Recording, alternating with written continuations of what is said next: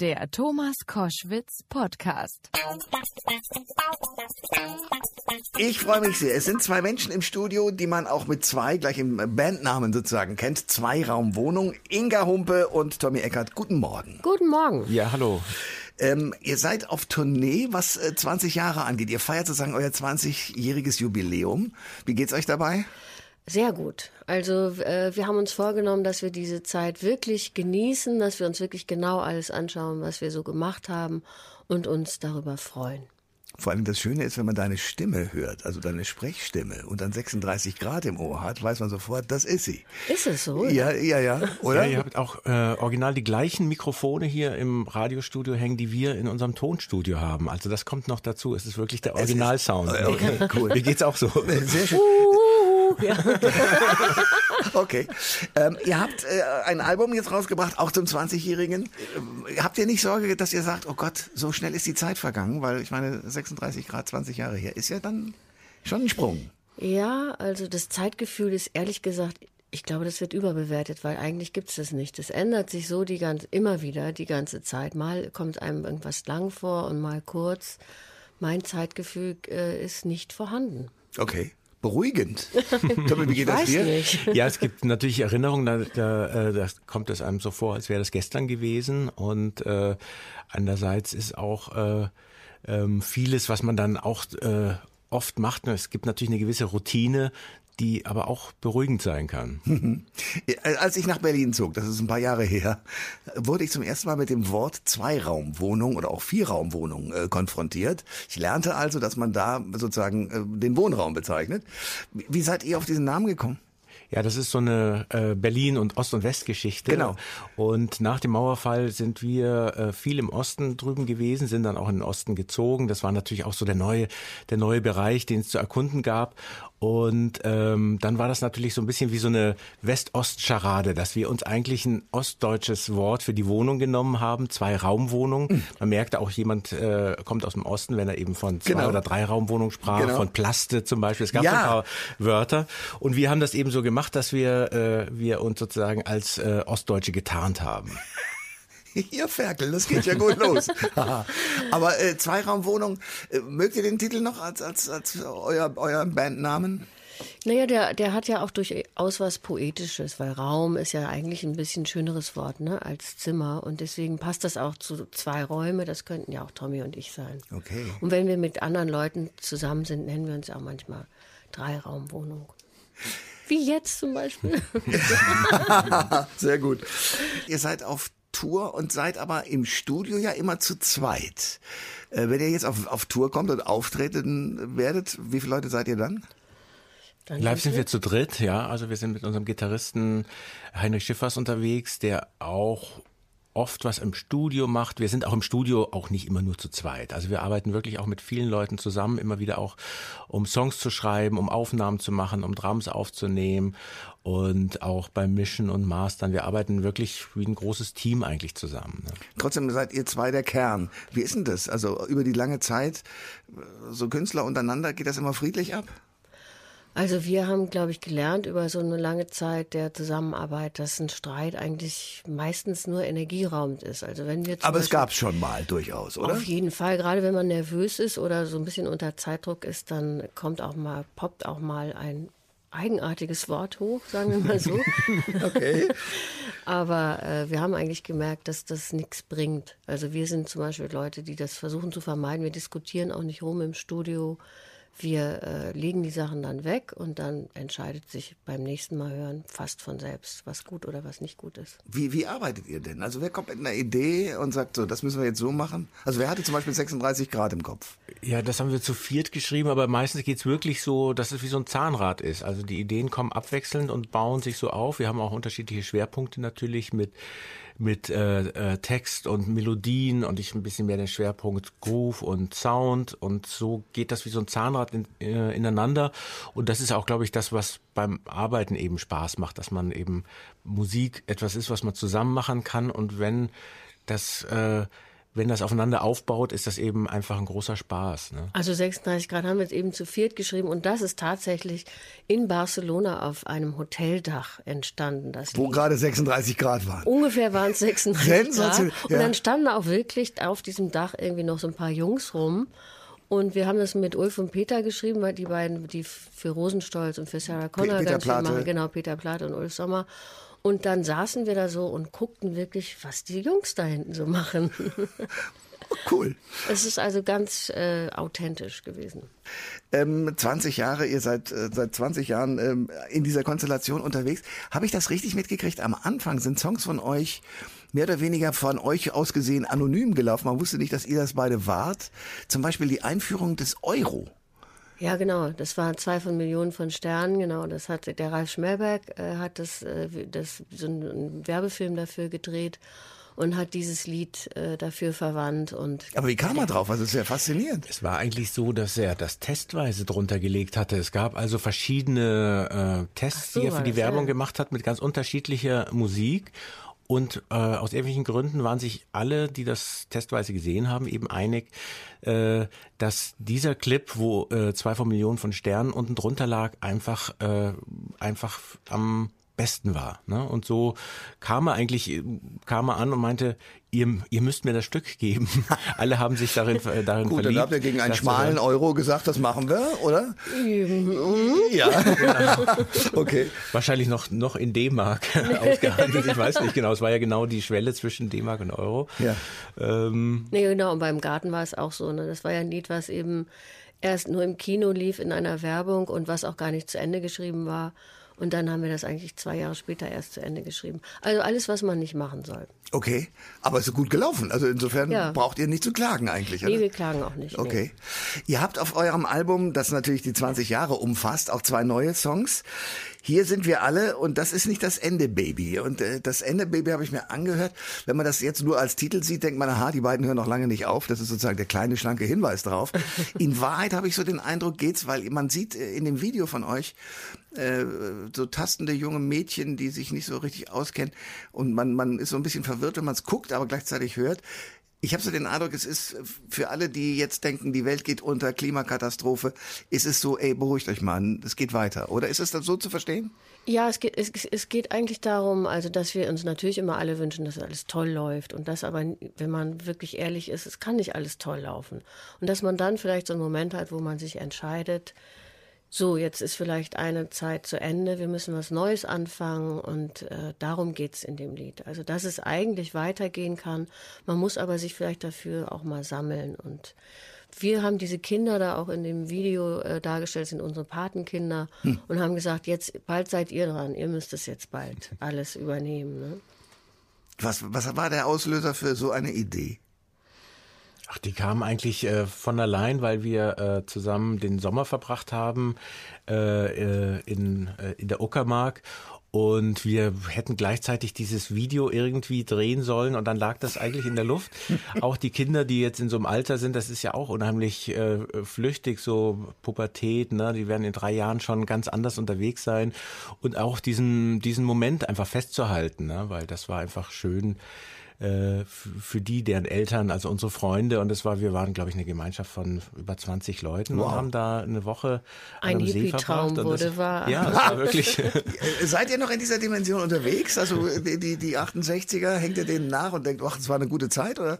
Auch so ein Stück nimmt man doch immer noch davon mit. Das sind ja auch gute Ideen gewesen. Ne? Also die haben sich, glaube ich, gehalten, ne? dass man friedlich zusammen klarkommen sollte und dass man sich darum bemühen sollte. Das macht ja Sinn. Ich glaube, es gibt auch immer eine Lösung, für, die für alle gut ist und nicht eben nur für einen. Diese ganze Geschichte, äh, mein Laden zuerst und so, die halte ich ja wirklich für einen Rückschritt. Ja, also, aber das ist im Moment äh, der, der Weltenlauf. Wie seht ihr den? Wir halten da komplett gegen. Vernünftigerweise, ja.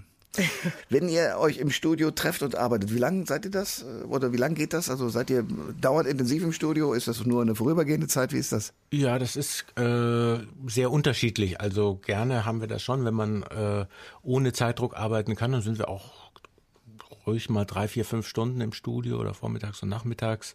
Und äh, oft ist aber die Zeit auch knapp. Ne? Man muss auch gleichzeitig irgendwie Live-Konzerte vorbereiten, Mails beantworten. So den ganzen Kram. ja, Ja, was, genau. genau. Das ist also man, umfassend. Genau, es ist nicht ganz so romantisch, wie man sich vorstellt, dass man da immer an der Gitarre sitzt. Aber dann kommen wir zum romantischen Teil. Wie habt ihr beide euch eigentlich gefunden? Weil ihr habt ja beide ein Vorleben. Und zwar äh, durchaus, was Karrieren angeht, ein musikalisches. Also wie habt ihr euch entdeckt?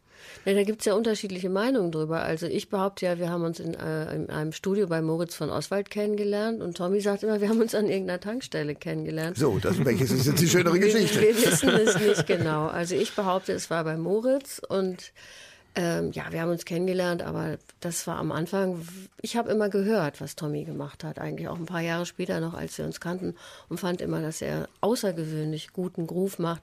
Er hat ja damals so Clubsongs gemacht, die auch in, in London, ich war da in London und dort in diesen tollen äh, Trade, in diesen tollen Clubs lief und da habe ich ihn schon immer gehört, also ich wusste immer, was er macht und habe das immer sehr, sehr geliebt. Da kanntet ihr euch aber noch nicht. Doch, da kannten wir uns aber so flüchtig eben. Okay.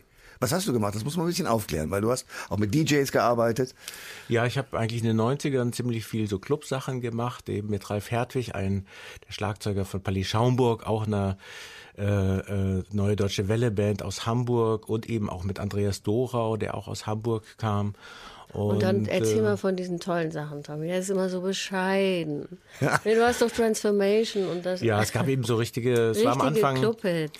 das war eben eine tolle Zeit. Da lief eigentlich auch noch in, in den Clubs überall jetzt nicht der gleiche Sound, aber es gab eben gar nicht so viele Schallplatten, Vinyls, die, sagen wir mal, 1992 rauskamen. Also ich konnte in den Club gehen und im Laufe eines Abends drei, vier Stücke von mir hören. Und das war dann auch mit ja. Dreiphase. Wie, mit, wie ist denn äh, das? Also wenn man was produziert und merkt plötzlich, wow, das geht aber die Leute tanzen und alles ist. Toll, ja. Ja, also für mich war das natürlich eine totale Erfüllung, weil ich war in den 80er Jahren auch eher so ein Hobbymusiker, äh, bin zur Uni gegangen und habe in der Kneipe gearbeitet und habe halt Musik wirklich als Hobby gemacht. Und, was hast du studiert? Ich habe Jura studiert. Ah, Und ja. auch noch fertig. Wow. Hab's durchgezogen und irgendwann hat mich die Musik eben befreit, ne? Und es war immer ein Hobby und immer für mich auch äh, gar keine Arbeit, sondern das wirklich äh, frei ge, ge, gesuchte Ziel gewesen und dann plötzlich erfüllt sich das so, dass Leute das toll finden und dass das in den Clubs läuft und dann auch, wie Inga und ich das dann viel in den Radios gehört haben, unsere Sachen, wenn man in Zürich durch die durch die Stadt geht und die eigene Musik tönt irgendwo äh, äh, laut aus den Fenstern, das macht eine irre Freude. Dann dass kann man sich als Jurist besonders gut freuen. Naja, aber bei dir ist es ja, ich düse, düse im Sausenschritt und bring Ja. die Liebe mit. Also das ist ja, da habe ich dich ja im Ohr. ja. Oder mit Döf, also Ja, deutsch-österreichische Freundschaft. Wie war das eigentlich? Also das ist, ist das für dich 80er? War das? Ja, das sagen wir, das ist eigentlich der, der äh, das war richtig 80er, ja. Obwohl der, der, der, Anfang der 80er mit dieser kleinen Punkband Neon Babies war ja auch wild und schön und aber auch eigentlich ehrlich gesagt das arme Mädchen damals, was da so wild vor sich hingestrampelt hat, denke ich dann manchmal, die hat es nicht leicht gehabt damals. Nicht? Okay. Und dann kam die Düse, die hat dann irgendwie so ein bisschen, äh, ähm, es war aber ein Lied, was ja eigentlich wie so ein Comic war, ne? Und das war dann auch nicht beabsichtigt, überhaupt nicht. Das hat uns ja überfallen, dass es so erfolgreich Das war ein ne? Krach, ja. Wahnsinn, der, ne? Prokopetz war der eine, wie, wie hieß der andere? Tauchen. Tauchen und Prokopetz, genau, die ja eigentlich Comedians äh, Genau, waren ja. oder sind und deswegen natürlich das Ganze auch nicht ernst genommen haben. Nee, wir auch nicht. Also, Wir sind der Hass und Ja, was da alles drin ne, war. ja, ja. Überhaupt 80er, was, was hat, äh, welche Songs oder welche Interpreten äh, würdet ihr jetzt nennen, die haben euch geprägt, sie fallen euch ein, mit denen seid ihr immer noch in Schwung und sagt, das war cool? Naja, Madonna war ja auch schon 80er. Ne? Also Ja. Madonna war dann schon irgendwann, glaube ich, so auch für die ganze, für, für, für, für alle Frauen eigentlich bahnbrechend. Ne? Also sie war wirklich so diejenige, die alle Regeln über den Haufen geworfen hat und einfach strahlte. Ne?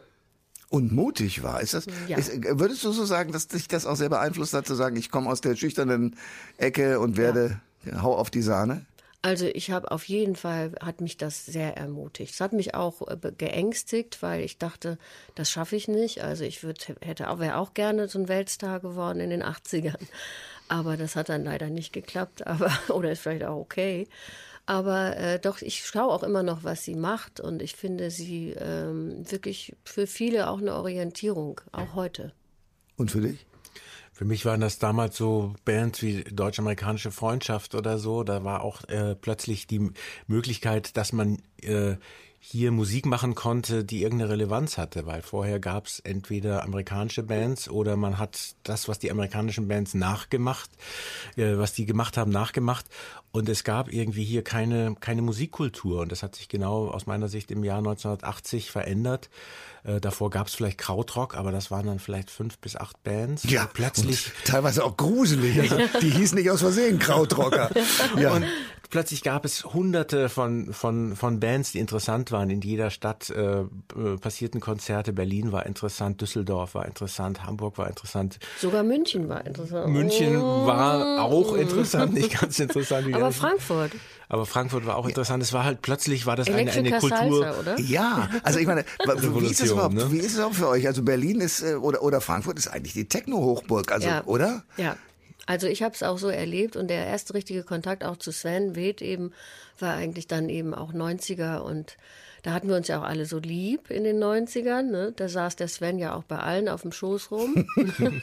ja, aber es hat War funktioniert. herrlich, ja. ja. Ähm, ich habe mitbekommen, ich weiß gar nicht, ob das so stimmt, dass ihr das 36 Grad nochmal umgeschrieben habt, auch für Fridays for Future. Genau, ja. Haben wir Das- jetzt gerade umgeschrieben, weil uns zwei Aktivistinnen gefragt haben. Die haben gesagt, das Lied ist doch bekannt und das Lied hat auch irgendwie mit dem Thema an sich schon was zu tun. Und dann haben wir einen Chorus umgetextet und zwar, der geht so, 36 Grad und es wird noch heißer. Unser Beat wird nie mehr leiser, nur ein halbes Grad bis zur Katastrophe. Die Welt singt schon die letzte Strophe. Puh. Ja. Und wir finden das nämlich toll, dass es diese äh, jungen äh, Aktivisten gibt und äh, dass die sich einsetzen. Und das ist eigentlich genau die Message auch, die wir in, in ähm, Das ist nicht das Ende, Baby haben. Wir müssen ja auch, es ist ein guter, guter Moment, um jetzt mal abzugeben und zu sagen, hey, jetzt führt ihr mal weiter. Ihr seid die Zukunft. Wir brauchen euch, ihr seid die Zukunft. Es gab doch den Satz, glaube ich, auch in den 80ern, wir haben die Erde nur von unseren Kindern geliehen. Und das kommt äh, an dieser Stelle, wird das sehr deutlich.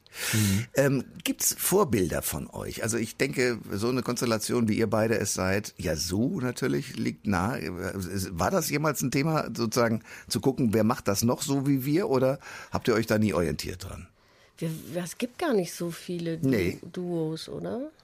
Ja, es gibt schon ein paar, aber ähm, eigentlich haben wir uns mehr an den an ganz viel Musik orientiert, die uns gefallen hat. Ne? Und Gerade äh, am Ende der 90er Jahre gab es viel Musik wie äh, Daft Punk und äh, Roisin und, Murphy. und Nouvelle Vague und Moby und es war eigentlich eine sehr gute Popzeit, ne, wo jetzt immer von den 80ern als so einer so einer Pop-Hochzeit gesprochen wird. Die 90er waren das eben auch sehr stark, auch sehr, sehr unterschiedliche Musik eben. Und das war sehr, sehr inspirierend. Und das war eigentlich auch so ein Schwerpunkt, wo wir uns so orientiert haben und was uns gefallen hat. Und äh, wenn ihr sagt neue deutsche Welle, weil ihr singt Deutsch, man versteht jedes Wort, das finde ich toll. Ist das ähm, immer schon ein, ein Thema gewesen zu sagen, wir bleiben in dieser Sprache? Weil die neue deutsche Welle mit, was weiß ich, Goldener Reiter äh, und wie es, also äh, Ja. Ach, das war auch wichtig, glaube ich. Äh, diese 90er waren zum Beispiel für mich wichtiger, auch wichtig, auch mal in der Zeit mal nicht zu singen. Wir haben ja da, ich habe da wirklich dann aufgehört, habe auch ein englischsprachiges Album wieder gemacht. Und es war wirklich auch wichtig, dass man, weil diese, diese Wellen, die, gehen nun mal rauf und runter. Ne? Und dann gehen sie so, werden sie so ganz breit und dann kommt da auch alle, alle möglicher Schrott eigentlich mit drauf. Und den will man dann auch nicht immer wieder hören. Und deswegen glaube ich, um das muss man das eigentlich immer wieder erneuern. Und das war vielleicht für uns auch immer wieder so die Regel oder ist immer wieder die, die Orientierung. Wir, wir machen was, ein bisschen führen wir das weiter, was wir, was wir sind oder was auch aus der gesamten Geschichte.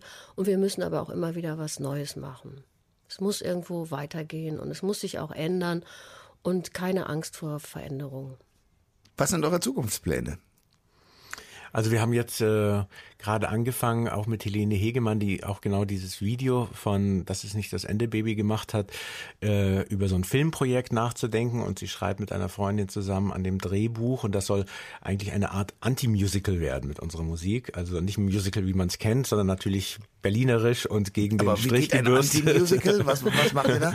Also es soll halt keine heile Welt mit Zuckerguss sein, weil man das beim Musical oft denkt, sondern da sollen eben auch alle Verwerfungen und Schwierigkeiten des des Großstadtlebens drin sein. Und auch dieser Und, Gegensatz ähm, Großstadt-Land, also was machen die Rechten, was machen die queeren Leute, was haben die miteinander gemeinsam und wie, wie soll man zusammen klarkommen? Es ist eigentlich auch wieder diese Frage. Ich sag äh, Dankeschön für euren Besuch heute Morgen. Sehr und gerne. äh, stelle fest, ihr müsst wiederkommen, weil wir hätten noch einiges zu besprechen. Aber äh, das machen wir dann ein andermal. Ja, Unbedingt und gerne. sehr, sehr gerne. Danke. So, bis hier waren das die Musiker, Zweiraumwohnung. Und jetzt kommt der Tänzer, also äh, der Sportler, Detlef D. Soest. Und vor mir liegt ein Buch von ihm, das heißt Scheiß drauf, mach's einfach, überwinde deine Ängste und lebe dein Leben. Detlef, und jetzt geht's los, Soest, ohne das Die. So, Detlef, jetzt erklär mal, wo ist das Die hin?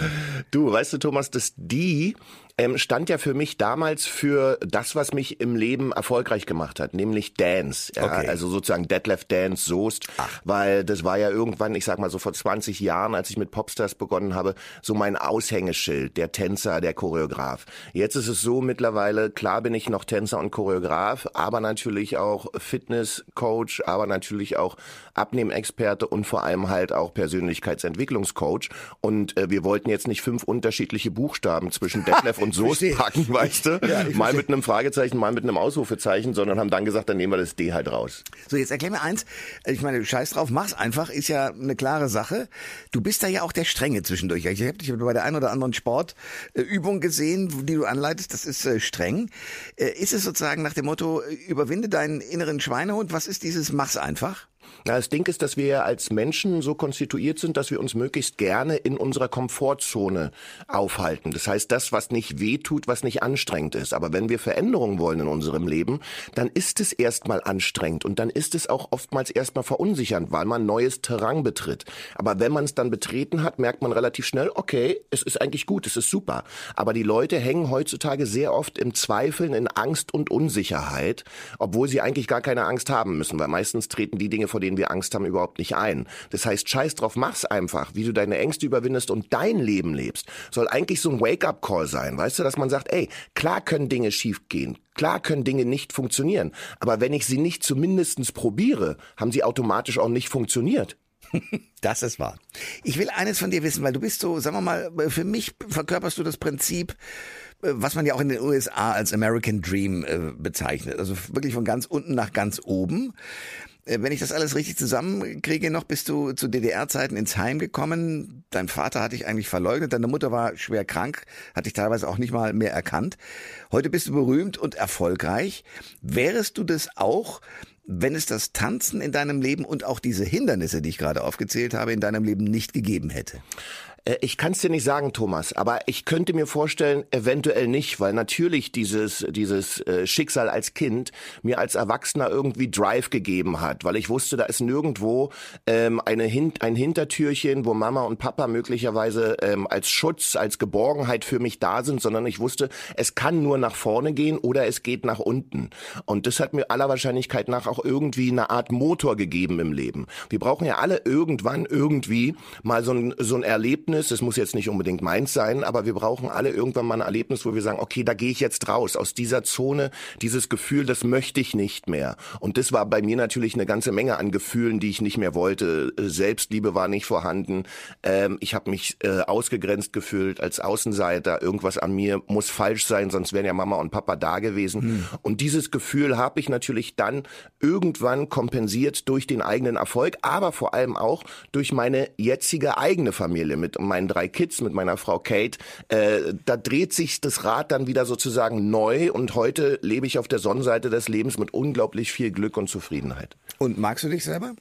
Ich mag mich selber, aber, ganz wichtig, man sagt ja immer, äh, ein Aber lässt alles, was man vorher gesagt hat, äh, wieder negativ erscheinen. Aber es ist ein täglicher Job. Es ist ein täglicher Job von uns, dafür zu sorgen, dass wir uns mögen. Und da gibt's auch Werkzeuge in dem Buch natürlich. Was kann ich tun, um mit einem positiven Mindset in den Tag zu gehen? Weil meine Erfahrung ist, es ist noch nie aus negativer Energie etwas Positives entstanden. Sag mal mal einen, einen, äh, einen Trick. Was mache ich, um sozusagen mit positiver Energie das Haus zu verlassen? Das ist geil, dass du das fragst, weil da gibt's äh, die meisten Leute lachen erstmal darüber, machen es dann aber und merken, dass es funktioniert. Ein Trick ist zum Beispiel 30 Sekunden bis eine Minute lang dich im Spiegel morgens im Bad einfach anzugrinsen. Du hast zwei Effekte. Du lachst jetzt schon, weißt du? Mhm. Äh, einmal, wenn man sich selbst im Spiegel morgens angrinst, muss man automatisch schon lachen über sich selbst und ist entsprechend positiver drauf. Was aber noch wichtiger ist, es entstehen biochemische Prozesse im Körper, die dafür sorgen, dass Glückshormone ausgeschüttet werden. Und das ist der zweite Effekt, den du hast. Das ist ein ganz einfaches Beispiel. Am Anfang fühlt man sich dabei doof, aber ich sage immer, fake it till you make it. Alles was Neues fühlt sich erstmal komisch an, ja. aber in der Masse der Wiederholung wird es irgendwann entspannt und eine Gewohnheit. Detlef Soest ist bei Koschwitz zum Wochenende. Wir reden über sein neues Buch. Scheiß drauf, mach's einfach. Überwinde deine Ängste und lebe dein Leben. Und damit sind wir bei dem ersten Kapitel. Da ist für dich ganz wichtig, aber da bist du nicht alleine. Es gibt ganz viele äh, Trainer, die in einem ähnlichen Fach unterwegs sind wie du auch. Da ist das Thema Vision wichtig. Warum ist die Vision so wichtig? Ja, ich sage immer, die Dinge in unserem Leben entstehen immer zweimal. Einmal in unserem Kopf in Form der Vision und zum Zweiten dann, wenn wir es in unser Leben, in unsere Realität holen. Das heißt, Dinge, die ich nicht vorher im Kopf hatte, können nur sehr schwer in meine Realität kommen. Habe ich eine klare Vision, aus der ich ein klares Ziel ableiten kann. Also ein Ziel ist ja dann immer was, was ich wirklich als Plan in die Realität umsetzen möchte. Eine Vision ist was, was ich im Kopf habe. Wenn ich das habe, dann bin ich bereit, auch den Weg zum Ziel zu beschreiten. Aber wenn ich nicht weiß, wohin ich will, brauche ich mich nicht wundern, wenn ich nirgendswo oder ganz woanders ankomme, weißt ja. du? Und das ist das Ding, äh, ich widme dem ja unglaublich viel Zeit, Vision und Ziele, ja, in dem Buch. Weil das so wichtig ist. Wenn du keine Idee hast, wo du hin willst, brauchst du auch keinen Plan, weil du weißt eh nicht, wo das Ziel ist. Ja, aber das sind ja die Schwierigkeiten auch. Ich beobachte das bei jüngeren Leuten. Ich habe das bei meiner Tochter ganz lange gesehen. Wie alt ist deine Tochter, Thomas? Naja, inzwischen ist sie 38 und guter Dinge und ist in ihrem Beruf, in den sie immer wollte. Aber als, als, als junges Mädchen habe ich sie beobachtet und auch an mir selber, obwohl ich schon im Radio war, damals beobachtet, hm, ist es das eigentlich, will ich das eigentlich? Also ich war sozusagen nie ganz sicher. Und gerade junge Leute, habe ich den Eindruck, wollen nicht oder können häufig auch nicht so eine, so eine Vision entwickeln, weil sie gar nicht wissen, was will ich denn jetzt genau? Wie kriege ich denn das raus? Ähm, die Herausforderung ist, dass ähm, wir nicht deswegen ähm, keine Vision entwickeln, weil wir nicht wissen, was wir wollen, sondern wir haben Angst davor, dass das, was wir eigentlich wollen, was wir uns eigentlich wünschen würden, dass wir daran scheitern, dass wir nicht in der Lage sind, es zu erreichen. Und deswegen sagen wir, naja, ich weiß nicht so richtig, nee, ich habe keine Idee. Obwohl so ziemlich jeder irgendeinen ganz klaren Traum oder eine ganz klare Vision im Kopf hat. So, wie kriege ich so eine Vision? Das ist ja deine Frage. Ähm, wie kriege ich so eine Vision zu einem Ziel? Wie kriege ich raus, ob ich das wirklich realisieren kann? Da gibt's eine Formel, die liebe ich. Das ist die Smart-Formel. Und da musst du einfach die Buchstaben entsprechend auf deine Vision anlegen. Das heißt, erstens S. Ist es spezifisch, was ich als Ziel habe? Ich nehme jetzt mal abnehmen. Das lässt sich immer relativ leicht erklären. Ich möchte 20 Kilo abnehmen. Also ich nicht, weil sonst springe ich unter der Dusche äh, von Strahl zu Strahl. Aber mal als Beispiel. Ja, ja okay ich möchte 20 Kilo abnehmen. So, das ist spezifisch. Okay, jetzt kommt das M. Ist es messbar? Klar, 20 Kilo ist messbar. Erst habe ich so viel, dann habe ich 20 Kilo weniger, messbar. Dritte, A. Ist es attraktiv? Ist das Erreichen dieses Zieles attraktiv? Mega attraktiv, super. Das nächste ist, ist es realistisch? Da kommt dann der, äh, der fünfte, warte mal, S-M-A-R-T, fünf Punkte, alter Schwede.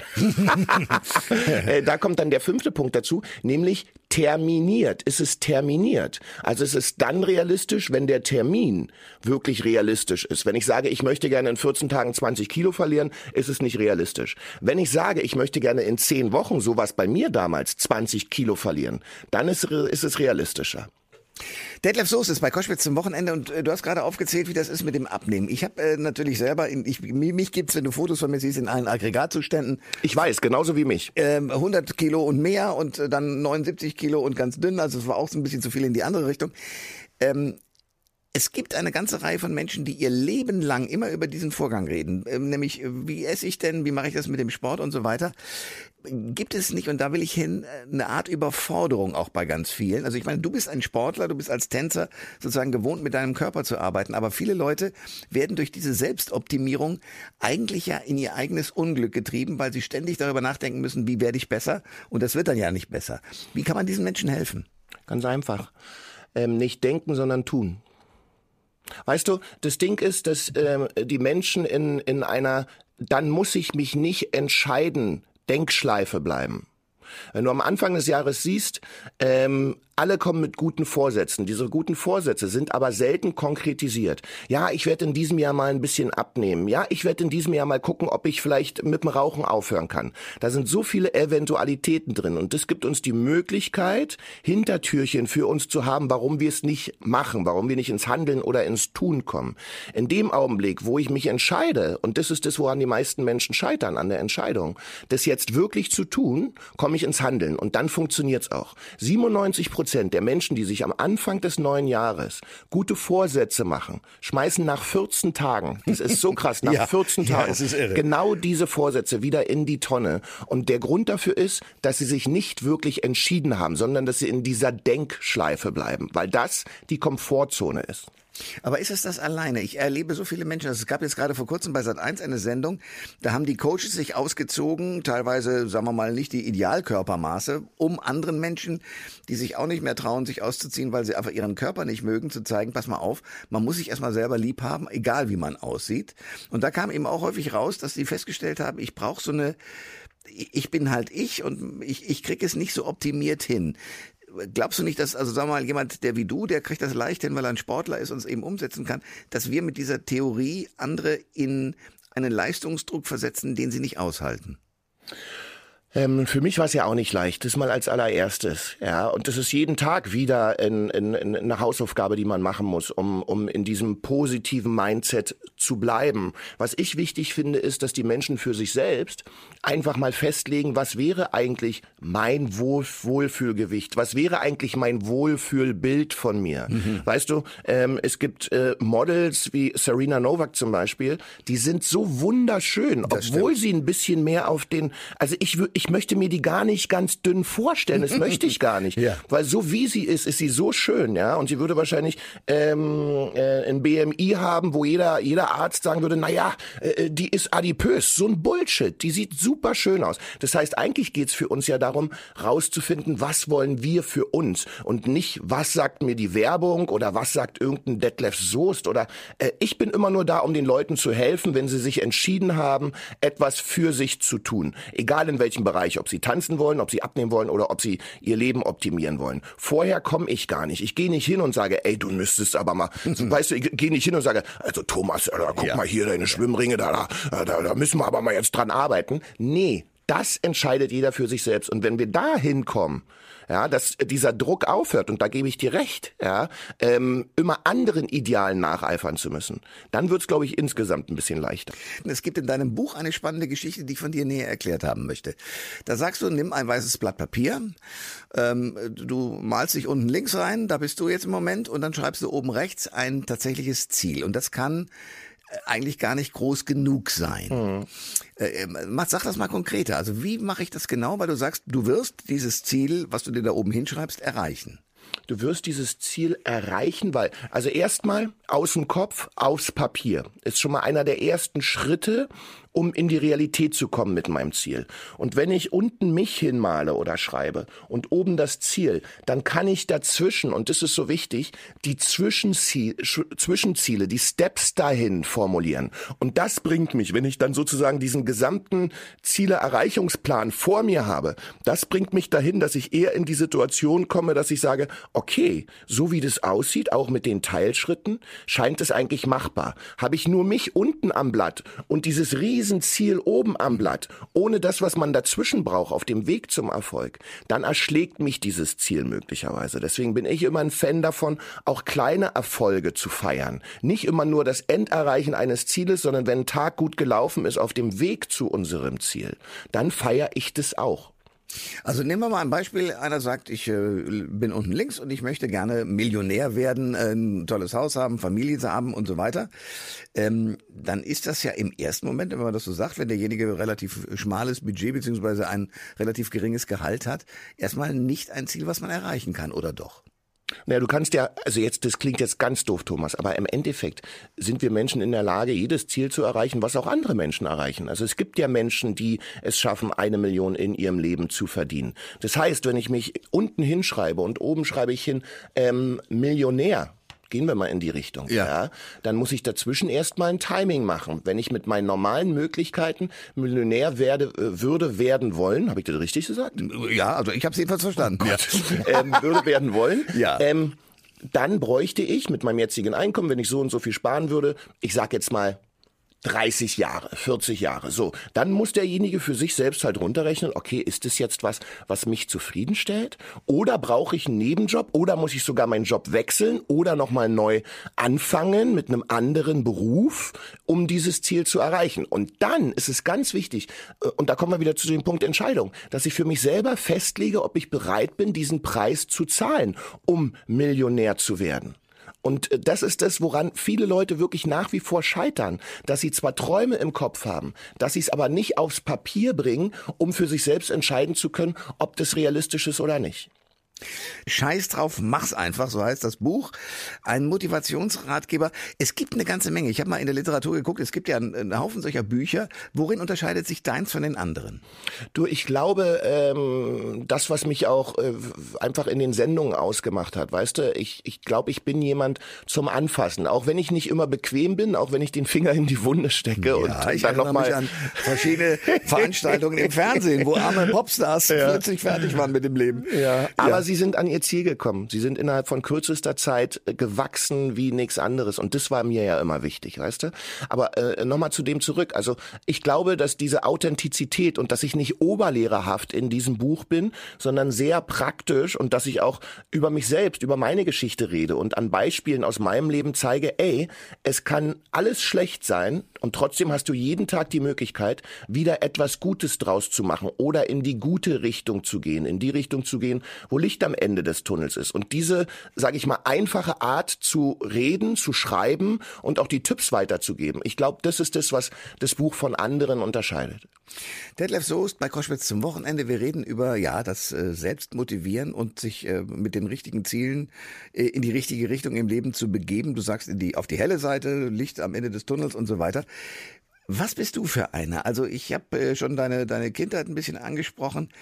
Wie war das damals für dich? Also was waren die Dinge, die dich als Junge, als vielleicht auch Kind umgetrieben haben? Wie bist du da mit dir selber umgegangen?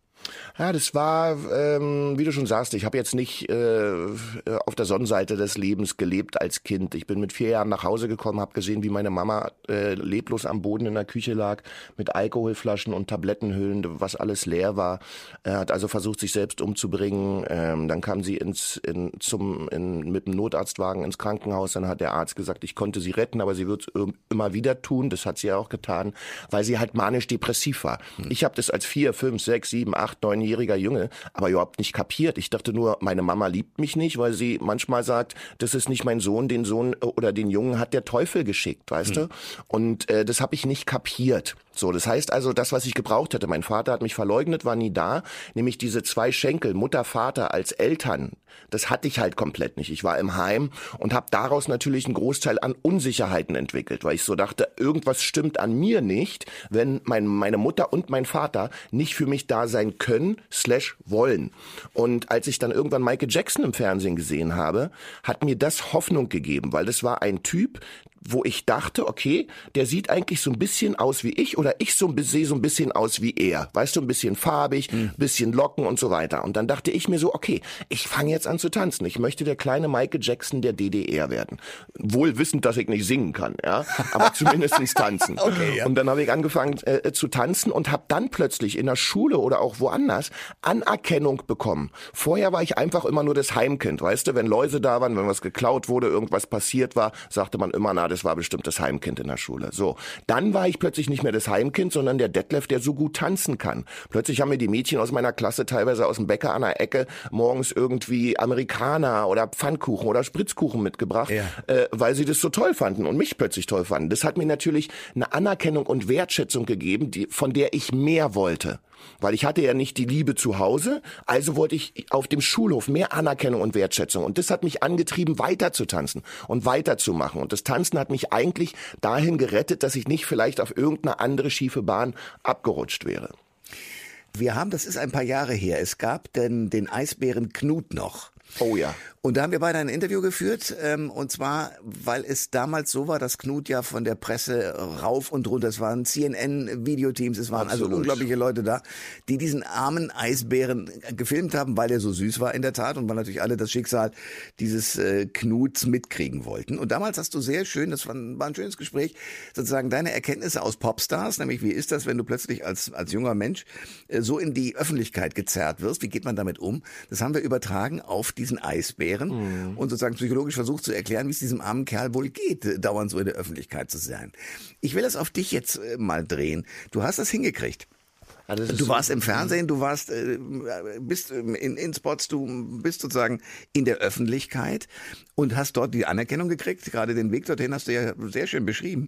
Wie ist denn das, wenn man dann ab und zu auch mal wieder aus dieser Öffentlichkeit rauskommt? Hast du dann Entzugserscheinungen? Nee. Nee. Also ich kann mich dran erinnern an unser Interview, weil ich habe damals manchmal, wenn Leute auf der Straße ohne zu fragen, mir einfach eine Kamera vors Gesicht gehalten haben oder ihr Handy vors Gesicht gehalten haben, um mich zu fotografieren, habe ich manchmal wirklich das Handy genommen, habe sie angeguckt und äh, habe gesagt, äh, sehe ich aus wie Knut der Eisbär? In der Tat, ja, habe ich das damals gemacht. So. Ja. Ähm, also ich, ich finde dieses, dieses, diese Balance, sage ich mal, zwischen man geht morgens um acht oder neun Uhr aus der Tür und ab dem Augenblick sind wir ja in einer, äh, in einer öffentlichen Wahrnehmung. Ja. Du wie auch ich, so wie so ziemlich alle anderen öffentlichen Personen, wir können es uns nicht erlauben, einfach morgens, ich sag jetzt mal noch halb besoffen und äh, äh, stinkend verpennert äh, durch die Straßen zu laufen und möglicherweise andere Leute anzupöbeln. Ja. Ja.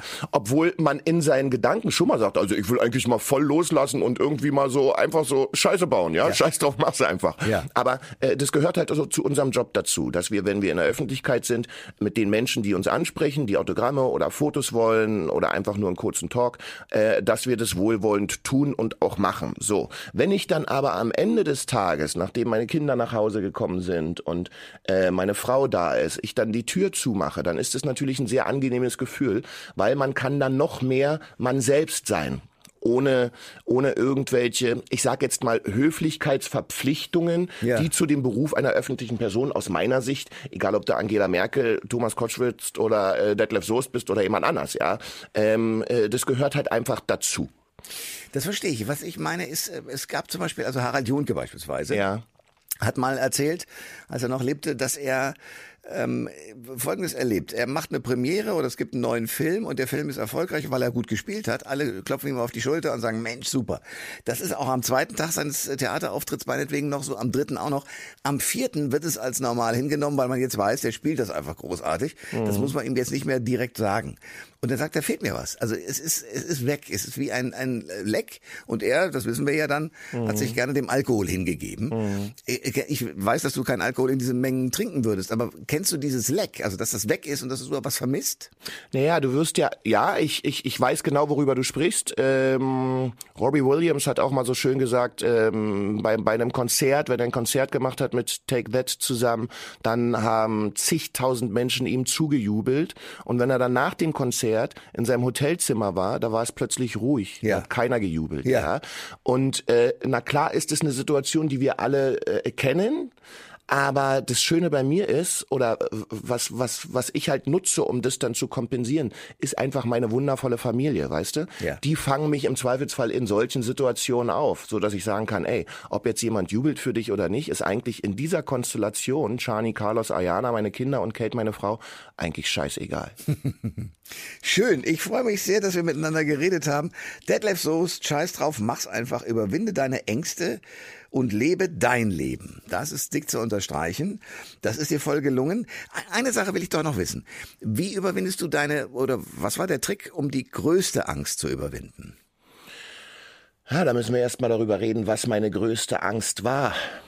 Oder was heutzutage noch meine größte Angst ist. Also ähm, ich habe schon einige Methoden, um aus der Angst rauszugehen, weil Angst ist surreal. Weißt du, Angst ist, ist ein Gefühl, das wir uns geben im Hier und Jetzt über eine Sache, die wenn dann, aber überhaupt erst in der Zukunft passiert. Ja. Also wir haben jetzt Angst vor etwas, was passieren könnte und machen uns fertig, teilweise physisch und psychisch. Ja. So, das habe ich für mich verstanden und gelernt. Und die einzige Angst, die mich manchmal umtreibt, ist, äh, dass mein Magic Four, also meinen Kindern oder meiner Frau, dass denen was was passieren könnte. Und das versuche ich dann ganz schnell wieder ähm, wegzuwischen, weil es ist ihnen ja gerade nichts passiert. Sie sind gesund und ich weiß nicht, was in der Zukunft kommt. Es kann genauso gut so sein und davon gehe ich aus, dass sie kerngesund erwachsen werden und alles ist gut, weißt du?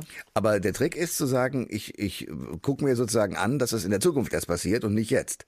Genau. Und wenn die Sachen eintreten sollten, kann ich mich ja immer noch damit beschäftigen. Aber mich im Hier und Jetzt physisch und psychisch fertig zu machen für eine Sache, die vielleicht nie passiert, das ist Bullshit. Das ist Quatsch. Detlef, großartig. Ich danke dir sehr für dieses Gespräch und deine Zeit. Darf ich noch eine Sache sagen, lieber sehr Thomas? gerne. Neben dem Buch bin ich ab März auch auf Tour mit Scheiß drauf mach's einfach dem Live-Programm und es sind zwei Stunden Emotion, Leidenschaft und Inhalte meines Buches, die ich auf entertaining und äh, sehr entspannte Art rüberbringe. Vielleicht will jemand da hinkommen. Äh, wann geht das los und wo, wo kann ich nachgucken, wo ich Karten kriege? Du ganz einfach auf Eventim oder auf meinen Social Media Kanälen ähm, bei Instagram und Facebook äh, gibt überall, also man kann überall Karten kriegen. Wir sind in 16 Städten, insofern dürfte für jeden in der Umgebung was dabei sein. Sehr schön. Ich drücke sehr die Daumen. Viel Spaß bei der Dankeschön, Tour. mein Lieber. Und äh, bis demnächst. Hat mich sehr gefreut, Thomas. Alle Informationen zur Sendung gibt es online auf thomas-koschwitz.de.